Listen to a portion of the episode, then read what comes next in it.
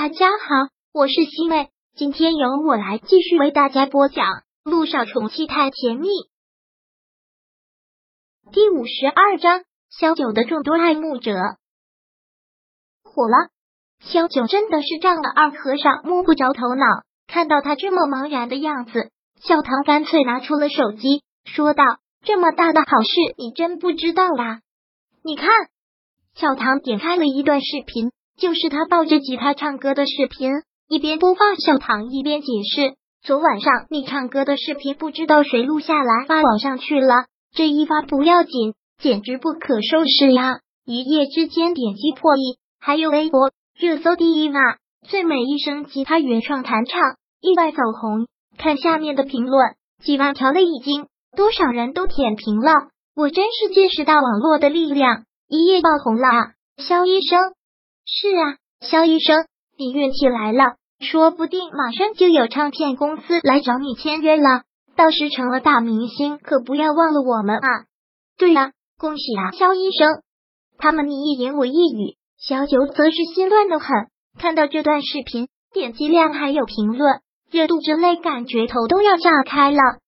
曾经他是做过大明星的梦，但自从离开了陆亦辰，自从有了小雨滴之后。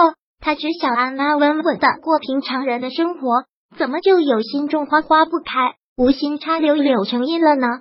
这是在陆一鸣的医院，如果无意让顾木兰看到，是不是很轻易的就能找到他？这是谁发网上的？萧九真的没有一点点的高兴，反而是生气。看到他这样，小唐忙拿回了自己的手机，怯怯的问：“怎么了，肖医生？你现……”在都网红了，这么好的事不高兴啊？没有经过我的允许，偷拍了我的视频还私发到网上，你们觉得这很道德？小九真的很气愤，一下子让所有人都说不出话来了。虽然小九说的这种行为是不怎么道德，但这样一夜爆红，多少人做梦都没有的好事，难道不应该高兴疯了吗？小九知道他们一定觉得他脑子有问题了。他不求他们理解，他们也不会理解。谢谢各位的关心，但我如果真想走音乐这条路，我不会选择学医。我现在只想踏踏实实的做一名好医生，其他的什么想法都没有。请你们以后不再要拿这个调侃我了，谢谢。听小九说完，所有人真的都瞠目结舌，真不懂小九是怎么想的，完全不是正常人的思维。他们只能是灰溜溜的走出了萧九的办公室。萧九换好衣服，坐在了办公桌前，也是忍不住拿出手机来搜索了那段视频。也的确好火，老天爷可真会开玩笑。正想着，涟漪的电话就打来了。不用想也知道，小九你火了，你成名人了。涟漪分贝高的让他觉得耳朵都疼。萧九则是很淡然的说道：“你知道，我现在并不高兴。”听他这么说，林毅的热情也一下子降了温。那倒是，我理解。哎，不过网络这东西，什么事件都是三分钟热度，过了这两天就没人关注了。你放心吧，网络虽然传播快，但也不会人人都知道。退一万步，就算顾墨兰看到你现在又不是陆亦辰女朋友，他又不知道小雨滴的存在，不会怎么样的。你啊，现在就是惊弓之鸟。草木皆兵了，已经别这样，放轻松。嗯，我的确有些神经过敏。行了，我们的工作吧，我不会再乱想的。放下手机，萧九觉得轻松多了，因为他的话，他的同事们也都不敢再开玩笑，就是继续严谨认真的工作。次日是周五，他坐着的日子，宋小雨滴上了学，他照样去上班，但是他坐诊的办公室外面已经是坐满了人。今天什么情况啊？病人这么多，萧九都被吓到了。平常来看病的也多，但这一大清早的队都排的老长。小唐只好说出了实话：这哪是来看病的呀？都是冲你来的，冲他来的。哈，因为那段视频，萧九真是无奈死了。但他们来都来了，萧九也不能不看。可正如小唐所说，没一个是真来看病的。都是装的哪里哪里疼，然后问他一些今年多大了，有没有男朋友之类的。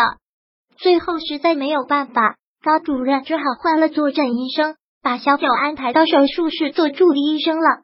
从手术室出来，小九被告知陆一鸣找他，他便到了院长办公室。一进去，陆一鸣就那样的笑容，有点看热闹的笑。我听说今天医院人气爆满，肖医生已经成明星了。萧九无奈的瘪瘪嘴，说道：“陆院长，你找我来不会就是为了调侃我的吧？”陆一鸣也会这么无聊？陆一鸣连忙很认真的解释：“当然不是，是我们院马上要评选优秀医生，一共三个名额，如果选上了，会有一笔不错的奖金。”说不定一房子的首付就有了。对此，小九真是感激陆一鸣，但不得不说实话，是好事。但院里那么多资深医生，还有医学教授，我一个新人怎么会有机会呢？不要这么妄自菲薄。这个不论资质，只看能力。你现在已经是我们院的明星医生了，竞争力还是很大的，加油！对于这样的鼓励，小九真的觉得挺窝心的。放心吧，陆院长。我会争取把我房子的首付赚到手的，因为有了这个事情，小九工作便更带劲了。但是之后连续三天，他依旧摆脱不了的麻烦。虽然不坐诊了，没有那么多装病的来骚扰他，但每天一早办公桌上都是满满的鲜花，红玫瑰、黄玫瑰、蓝玫瑰都有，而且那些女护士的眼睛都羡慕嫉妒的放光。肖医生每天都能收这么多花，好幸福啊！幸福吗？他都想哭。你们要是喜欢就送你们，以后再有来送花的，直接不要让他们进门。OK。